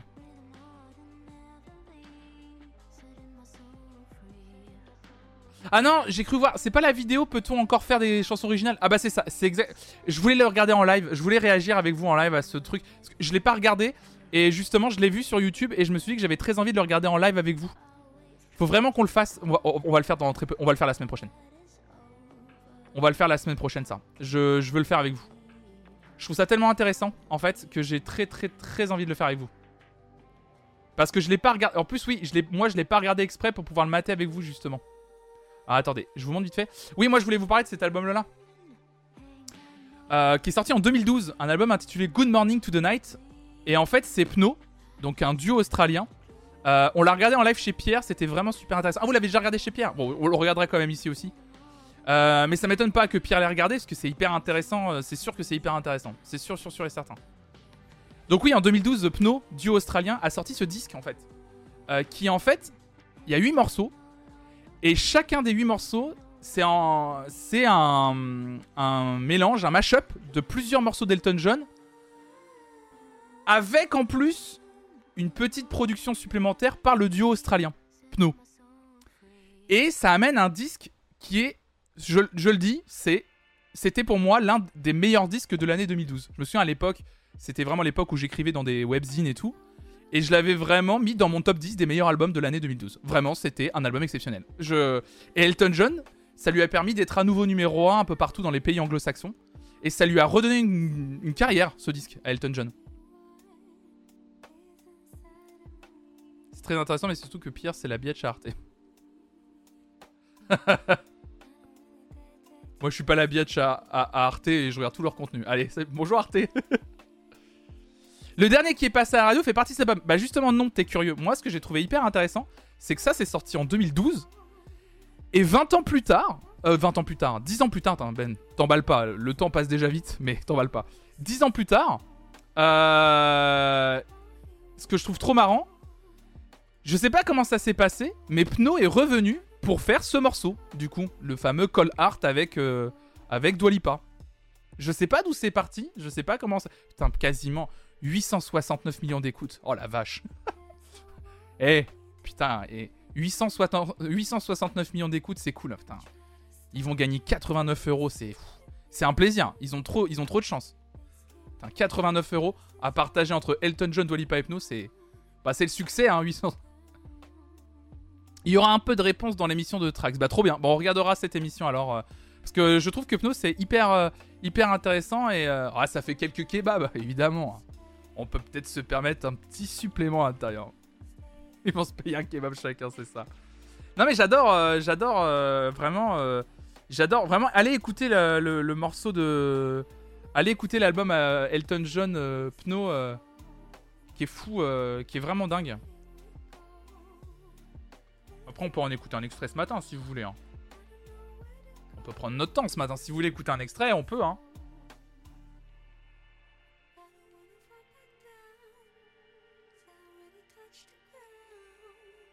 Let's go Vous voulez écouter un extrait? Merci Geldouche Pizza pour le moment offert à Louise. Merci beaucoup, c'est adorable, merci. Merci pour c'est hyper généreux en plus, déjà 8 abonnements offerts. Vous voulez qu'on écoute un morceau? Bon, on va écouter mon morceau préféré du disque. On va écouter Sad. Donc Elton John remixé par Pno. Le morceau s'intitule Sad. Je vais aller chercher euh, parce que du coup c'est un mashup entre trois morceaux de souvenirs. Et puis bah c'est parti.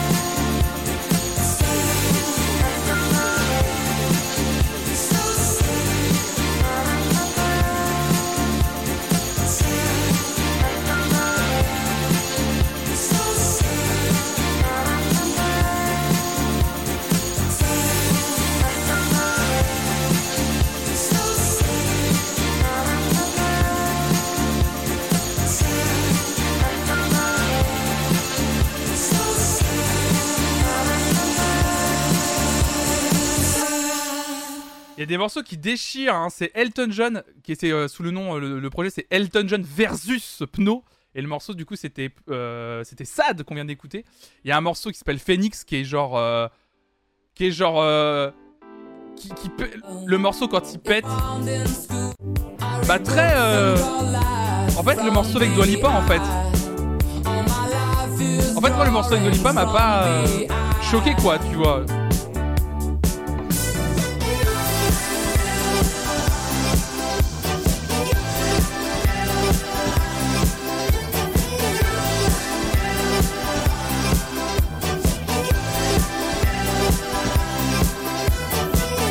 Et du coup, et ça c'est vraiment fait avec des samples de morceaux d'Elton John, avec des voix, des autres morceaux. Et donc même le morceau Sad en fait était composé, je vous l'ai mis dans le chat, de 5 morceaux en fait, euh, de 5 morceaux en fait d'Elton John. Et en fait, euh, ils ont pioché dans toute sa discographie, ils avaient accès à tout son catalogue, à même juste les pistes voix et tout, ils avaient le droit de faire ce qu'ils voulaient.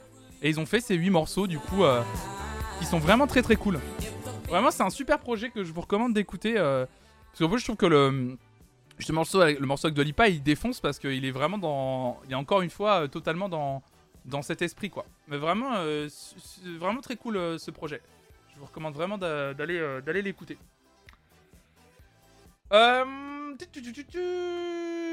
Qu'est-ce que je voulais vous lire comme, un- comme, comme info musicale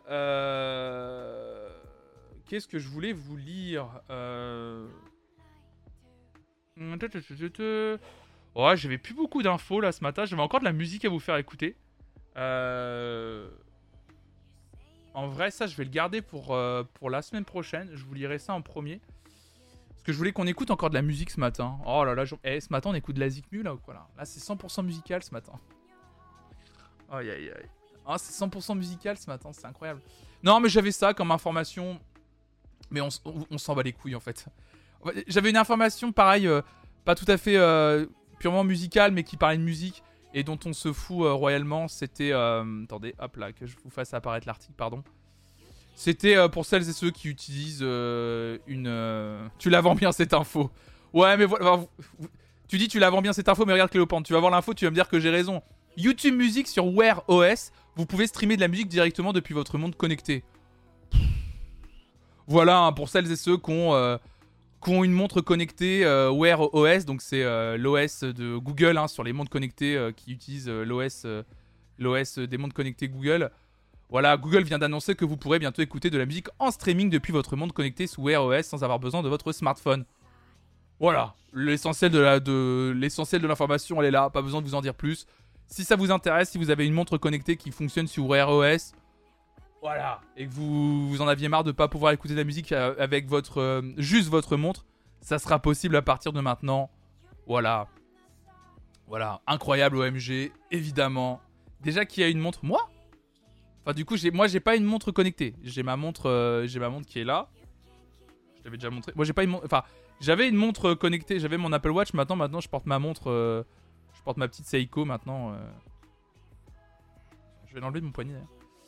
Euh, j'ai ma petite Seiko maintenant.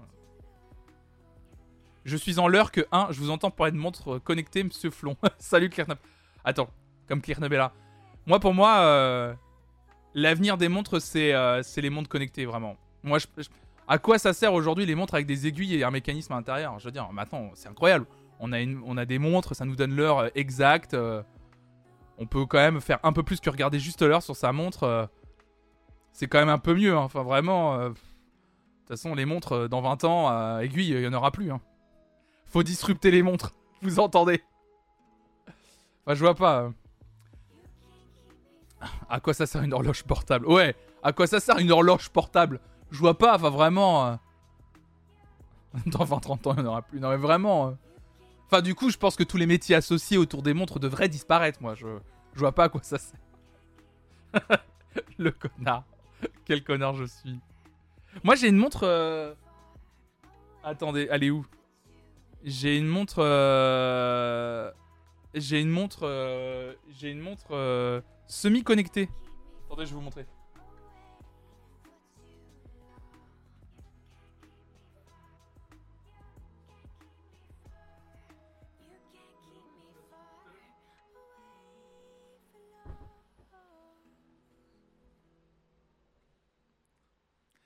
Je lurk, mais je, me dois d'intervenir quand t'es perturbé pour un rien. Regarder son téléphone ou une montre avec plein d'infos, c'est juste perdre du temps au lieu de pouvoir le gérer mieux. Semi-connecté, parfois les connectés, parfois pas. Non, non, non, non, moi j'ai ça, moi. J'ai une fossile que je m'étais acheté. Et en fait, euh, quand quelqu'un m'envoie un message, du coup, la montre, elle, euh, elle, réagit en fait. Et en fait, elle, moi après, je peux choisir. Tiens, attendez, je vais dire à Raph, euh, envoie-moi SMS. STP. Et en fait, c'est une, une montre, mais semi-connectée sans écran. Elle est connectée en Bluetooth. Et en fait, quand je dis. euh, en fait, je peux dire à, à la montre, en gros.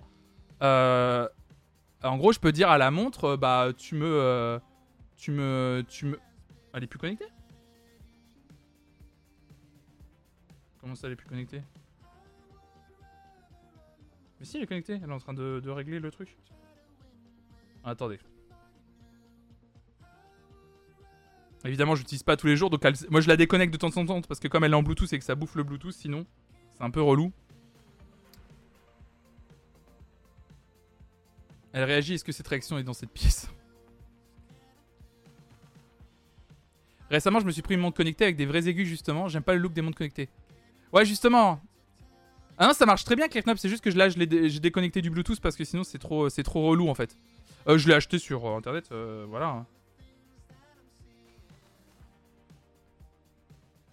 Et normalement, alors, est-ce que ça Normalement, ça fonctionne. Hein.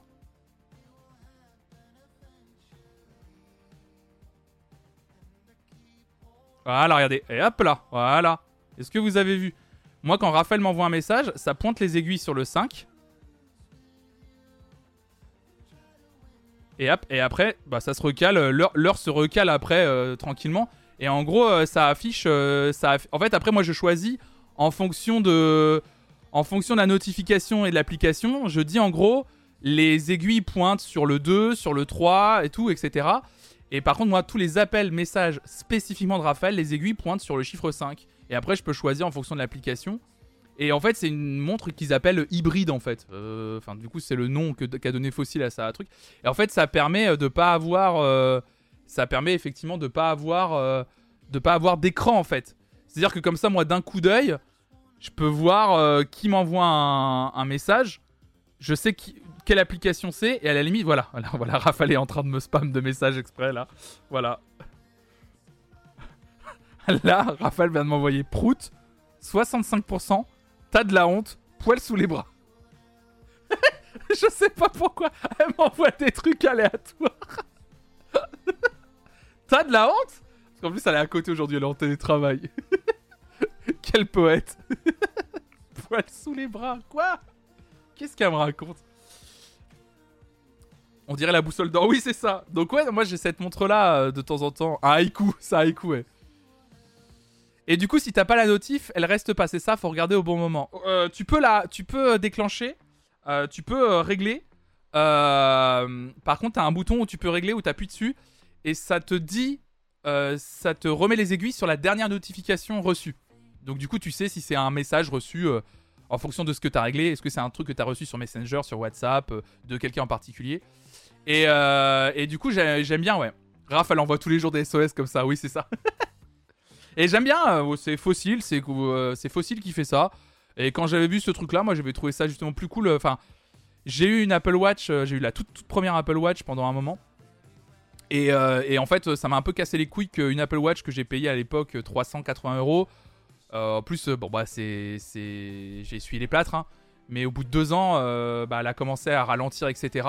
Et ça fait chier d'acheter une montre pour qu'elle dure deux ans en fait. Moi, ça m'a saoulé. Alors que celle-ci, euh, il suffit de remplacer la pile.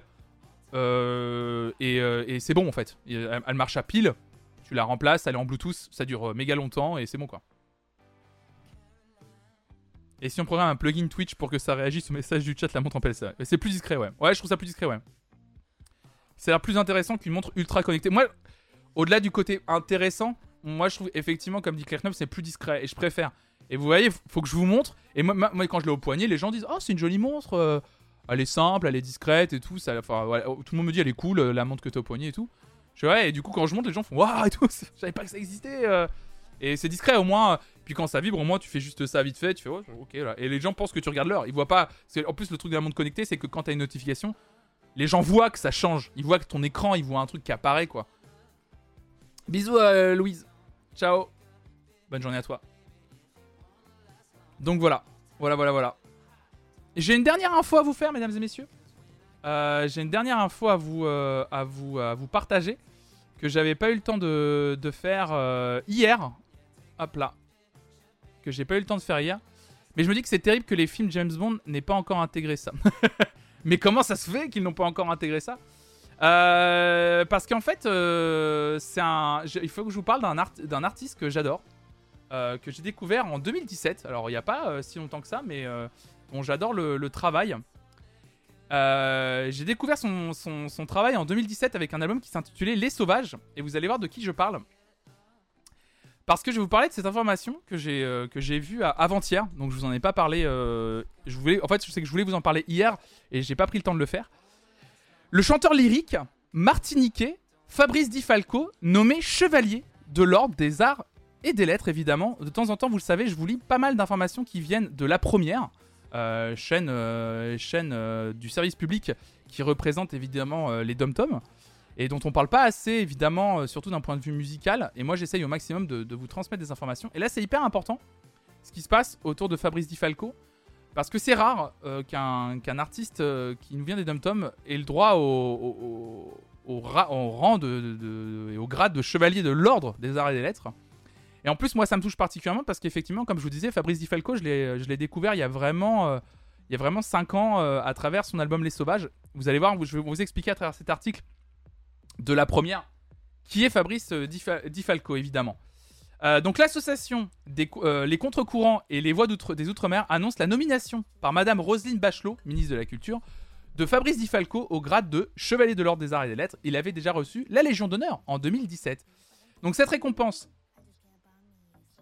cette récompense reconnaît le travail de l'artiste tant dans sa carrière de soliste que dans son travail pour la délection, euh, la, pardon, la détection, la formation et la professionnalisation des talents lyriques d'outre-mer et le développement de l'art lyrique dans ces territoires. Durant les 25 ans de sa carrière internationale, Fabrice Di Falco a constaté la faible présence d'artistes lyriques d'outre-mer sur les scènes d'opéra. Il a eu la chance de percer dans ce milieu élitiste grâce à l'originalité de sa voix de soprano et de contre-ténor. En 2017, il a créé avec Julien Leleu, président de l'association Les Contre-Courants, le concours Voix des Outre-mer pour mettre en lumière les voix originaires de ces territoires. Ce concours est ouvert aux talents d'outre-mer de l'ensemble des territoires français qui aiment la musique sous toutes ses formes, comme le jazz, souk, zouk, rock ou soul. Depuis 4 ans, le concours Voix des Outre-mer a déjà révélé bon nombre de chanteurs de talent. C'est le cas d'Olivia Louis-Joseph Doguet, lauréat jeune talent de la première édition, qui a également remporté l'émission Prodige sur France 2 dans la catégorie chant. Loane Pommier, lauréat jeune talent deuxième édition, a remporté le Golden Buzzer dans l'émission Incroyable Talent sur M6. Donc c'est assez marrant. Il révèle des gens qui après font des émissions de télévision, émissions de télévision qui gagnent en plus. Donc euh, c'est assez fou, je trouve. Euh, D'ailleurs, aussi également, Marie-Laure Garnier, première voix des Outre-mer, a remporté la victoire de la musique classique sur France 2, catégorie révélation lyrique, donc il révèle de vrais talents. Il a vraiment permis l'émergence de vrais talents, euh, Fabrice euh, Di Falco, et en plus de ça, en plus d'être l'instigateur d'énormément euh, de choses très intéressantes pour le milieu des arts lyriques, bah, c'est aussi un artiste hyper talentueux. Et ce matin, encore une fois, bah, je voulais vous faire écouter de la musique. Je voulais vous faire écouter de la musique et de la musique faite par un artiste, et c'est rare qu'on le fasse le matin, j'en suis tout à fait conscient. Artiste qui, qui nous vient des Outre-mer. On va écouter Fabrice Di Falco et je vais vous faire écouter euh, le morceau qui, moi, m'a fait découvrir Fabrice Di Falco. C'est euh, la suite en sol majeur, euh, sous une version un peu jazz, vous allez voir, c'est hyper intéressant. Donc on va parler de musique classique, on va parler un peu d'art lyrique et d'opéra ce matin, à travers cet, album Les Sauvages, qui est, un alb- qui est un album magnifique. Je vous le dis, je vous le dis, c'est probablement l'un des meilleurs disques que j'ai écouté dans cette catégorie ces dernières années. L'album de Fabrice Di Falco Les Sauvages est un disque extraordinaire, magnifique. Je vous recommande de l'écouter, ça va être ma recommandation du jour. Et en plus, euh, voilà, ça m'a permis aussi de vous dire qu'il avait été quand même chevalier des arts et des lettres. C'est rare, effectivement, qu'une personne. En plus, c'est vrai, euh, je sais plus qui le disait. Euh, c'est rare en plus qu'une personne racisée se voit décerner un tel, euh, une telle. euh, alors c'est pas un prix, c'est un. Comment on appelle ça? Une telle décoration. Donc euh, voilà. Donc un énorme big up à Fabrice Di Falco et à tout le travail qu'il mène euh, dans les dom toms. C'est pas facile de faire reconnaître les arts créés dans, tous les dom toms. Donc ouais, un titre, une récompense évidemment. Donc euh, c'est hyper dur de faire vivre la musique qui nous vient des dom toms. Sincèrement, en plus, l'analyse qui a été faite il y a plusieurs années par. Alors, c'était qui qui faisait ça? En fait, j'ai lu un article il y a quelques années qui était hyper intéressant, euh, justement sur les, musiques et euh, sur les musiques créées dans les dans les dans les dom-toms. Qu'en général, c'est plutôt. En fait, si elle arrive euh, jusqu'en métropole, c'est en général la musique, tu sais. pardon, hein, mais c'est vraiment ça. hein. Si elle marche en France parce que, eh, c'est la musique du soleil ou quoi Donc forcément, il faut que ce soit de la musique très, très codifiée pour rythmer euh, l'été euh, des, euh, des métropolitains, quoi. C'est ça la musique des dom-toms pour les gens de, de, la, de la France métropolitaine. C'est ça la musique qui vient des dom-toms. C'est pas autre chose. Et ce que j'aime bien, ouais, il y a un peu un fétichisme, un fétiche exotisme. C'est un peu ça, Sigrid. C'était un peu ça. Et c'est même carrément ça, même. Et je trouve ça cool que Fabrice Di Falco montre et défende une autre facette de la musique qui vient des dom-toms. Et montre que ce que nous, on perçoit de la musique d'outre-mer, c'est une goutte d'eau, en fait, par rapport à ce qui est produit, euh, ce qui est produit euh, ailleurs que, qu'en métropole. Et c'est très chouette. Et je vais vous le prouver ce matin, et je vais vous le faire écouter.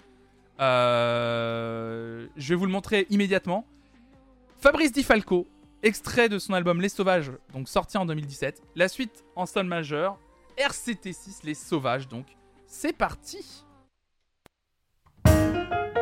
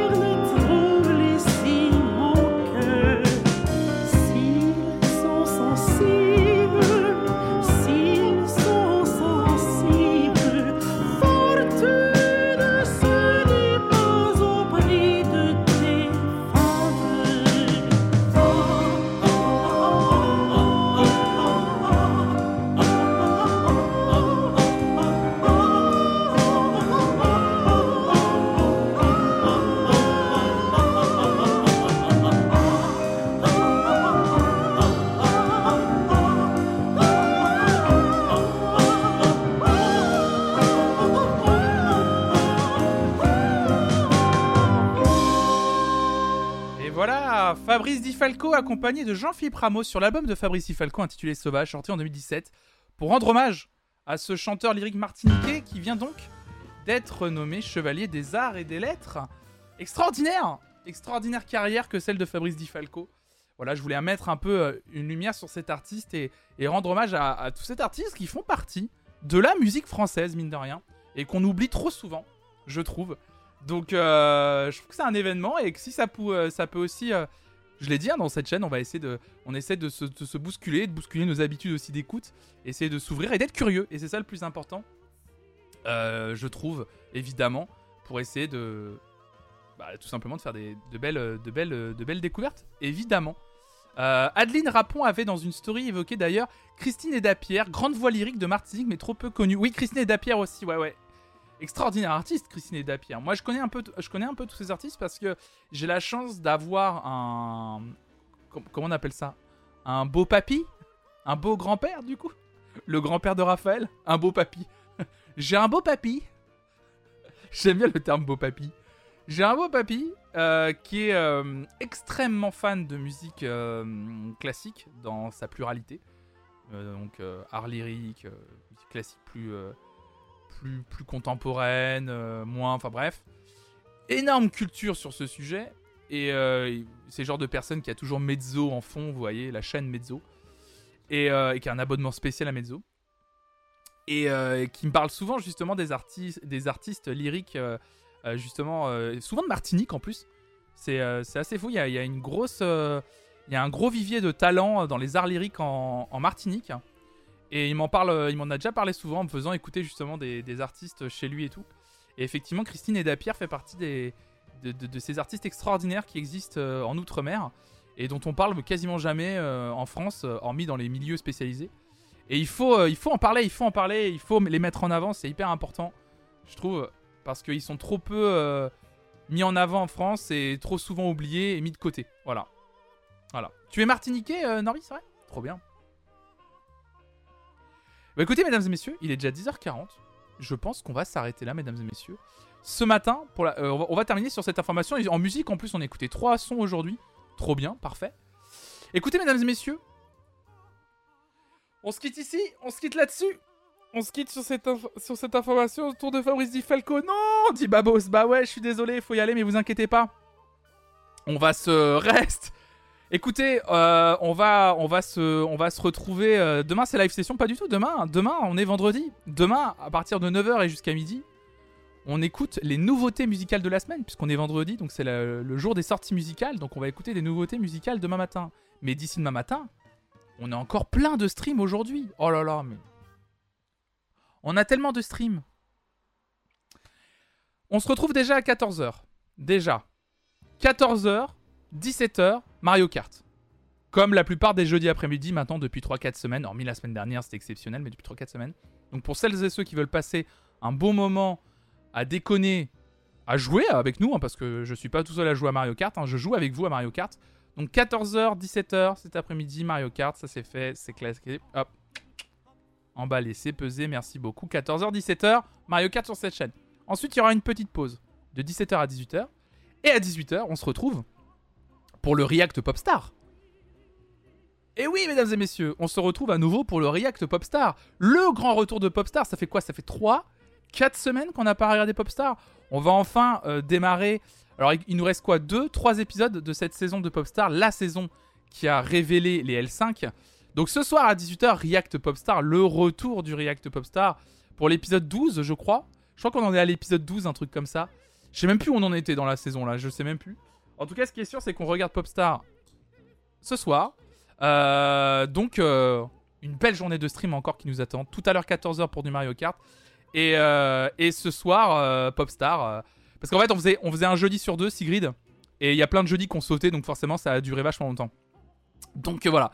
Donc rendez-vous à 14h pour du Mario Kart pour celles ceux qui veulent. On passe toujours des super après-midi à jouer ensemble et même à suivre. C'est assez drôle. Et ce soir 18h pour le React Popstar. D'ici là, bah, je vous souhaite une excellente journée. Merci à toutes et à tous. Merci encore Nairou pour le raid de début. Merci à celles et ceux qui ont follow la chaîne en cours de route. Celles et ceux qui se sont abonnés, qui ont lâché leur, euh, leur prime évidemment. Merci à toutes et à tous. Je vous souhaite une excellente journée. Restez curieuses, restez curieux évidemment. Ciao tout le monde